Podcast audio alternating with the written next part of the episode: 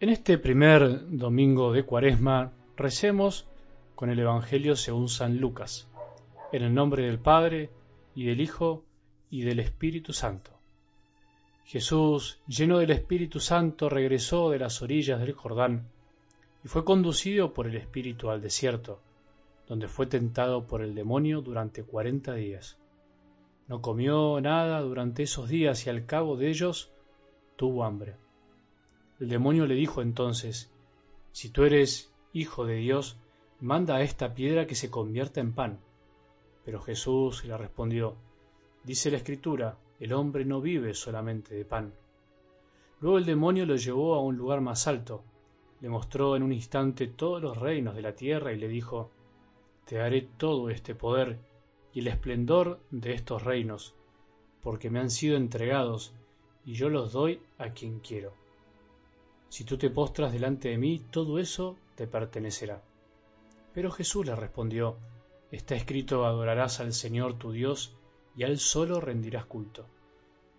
Después el demonio lo condujo a Jerusalén, lo puso en la parte más alta del templo y le dijo, Si tú eres hijo de Dios, tírate de aquí abajo, porque está escrito, Él dará órdenes a sus ángeles para que ellos te cuiden también ellos te llevarán en sus manos para que tu pie no tropiece con ninguna piedra.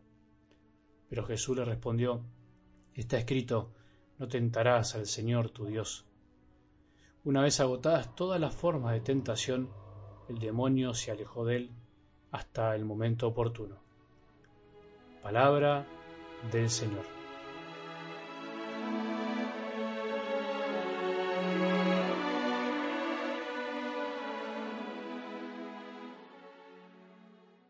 Este primer domingo de Cuaresma, mientras empezamos este camino hacia la Pascua, quería empezar este momento de oración y reflexión con unas palabras de San Agustín que dicen así, Nuestra vida, mientras dure esta peregrinación, no puede verse libre de tentaciones, porque nuestro progreso se realiza por medio de la tentación, y nadie puede conocerse a sí mismo si no es tentado ni puede ser coronado si no ha vencido, ni puede crecer si no ha luchado, ni luchar si no carece de enemigo ni tentaciones.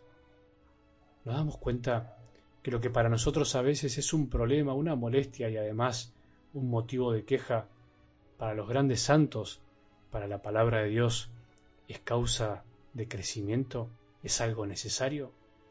En definitiva, podríamos decir en este día que la tentación, las pruebas de la vida son necesarias y además inevitables.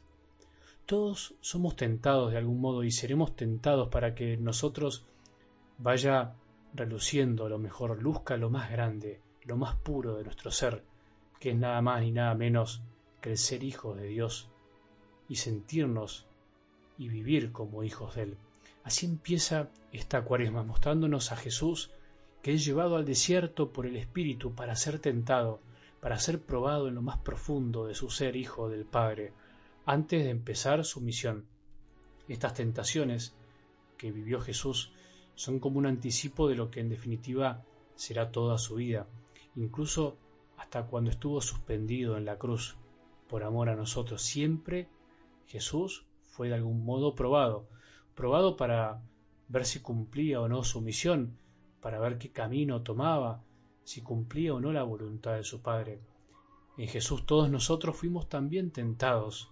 Por eso, si Él fue tentado, podemos preguntarnos o decirnos a nosotros mismos, ¿por qué no vamos a ser tentados nosotros?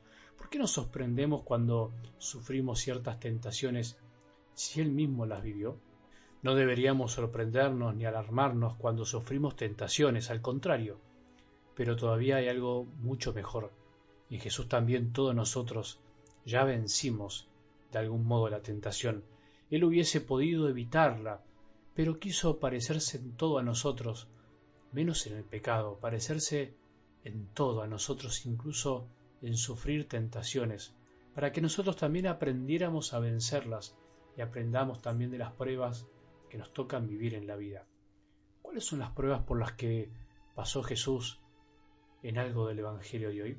cuáles son las mayores pruebas y tentaciones que nos pueden tocar vivir a nosotros si ya no nos tocaron. Las tres tentaciones que escuchamos hoy quieren justamente atentar lo más grande y sagrado de la relación del Padre y el Hijo, el ser hijo, el sentirse hijo y el vivir como hijo escuchando a su Padre y confiando en lo que Él le pedía. El demonio busca alejar a Jesús de su Padre, que sienta que lo que le pide no es para su felicidad, no es para su bien. Busca que no le obedezca, que finalmente haga la suya, que se corte solo, como decimos, quiere que convierta todas las piedras en pan para solucionar una necesidad, el problema del hambre. Quiere que adore otras cosas y no a su Padre. Y finalmente quiere que tiente a su Padre, que lo pruebe, que lo desafíe, siendo hijo.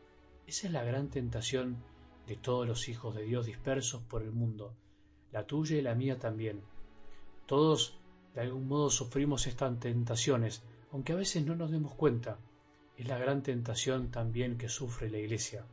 Olvidamos que no vivimos solamente de pan, de necesidades materiales, sino que fundamentalmente vivimos o debiéramos vivir del amor del Padre, del pan que viene de lo alto, y que todas las soluciones, por más lindas que parezcan, no pasan solo por lo material, al contrario, vivimos también tentados de hacernos mil ídolos a nuestra medida para tener poder, para sentirnos más que otros y nos olvidamos de que el verdadero poder en definitiva es el amor y el darnos a los demás.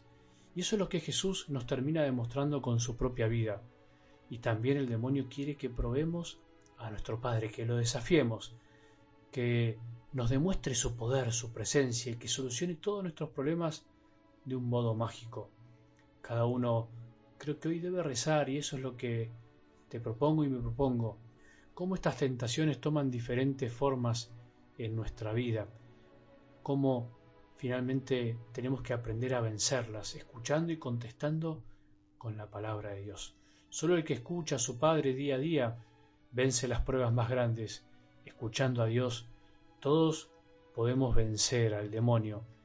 El que a Dios tiene nada le falta, decía Santa Teresa de Jesús. Solo el que se anima a vivir del pan de cada día adora al único Dios verdadero, al único que nos puede verdaderamente salvar y al único que merece nuestra adoración. Solo el que escucha día a día su palabra es capaz de no desafiarlo nunca, todo lo contrario, se arroja en sus brazos como un niño en brazos de su madre. Que tengamos un buen domingo y que la bendición de Dios, que es Padre misericordioso, Hijo y Espíritu Santo, descienda sobre nuestros corazones y permanezca para siempre.